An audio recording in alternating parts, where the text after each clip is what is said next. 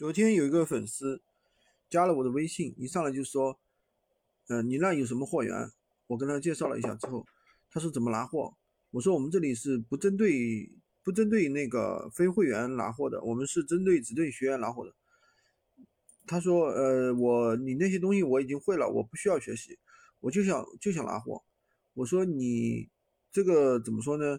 你个人，我说那你可以去找找货源。”那对于你一个人来说，你现在很难找到货源，为什么？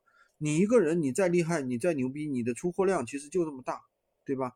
你一天可能几单、几十单，对吧？但是我们是一个团队，我们团队有几百人，有四百人、五百人，那每天的出货量可能至少是你的，不说四百倍、五百倍吧，至少是你的十倍，对不对？当我们有这么大的量的时候，你觉得？我们的价格有优势还是你的价格有优势？商家的话他是不傻的，他不可能就是说对接你散户。你说我一天就，比如说你说卖电脑来说的话，卖 iPad 来说，你一天就几单，你觉得商家会会对接你吗？对不对？而且你个人的话，你可能不稳定，今天有单，明天没单。但是我们是一个团队，今天他出单，明天他出单，大后天他又出单了，对吧？我们每天能够稳定的给商家一个承诺。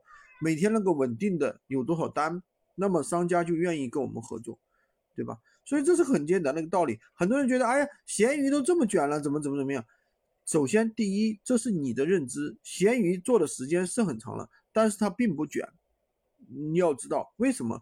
因为很多人他并没有优势的货源，很多人他并不懂得怎么去做闲鱼，他以为他在闲鱼上随便发了一个东西去卖了一个东西，他就会做闲鱼，这是两码事。你不要用你的业余去挑战别人的专业，挑战别人的饭碗，知道吧？我们是做职业咸鱼的，我们已经做了两三年了。你的那点认知，相对于我们来说，最多只相当于百分之五十。喜欢军哥的可以关注我，订阅我的专辑，当然也可以加我的微，在我头像旁边获取咸鱼快速上手笔。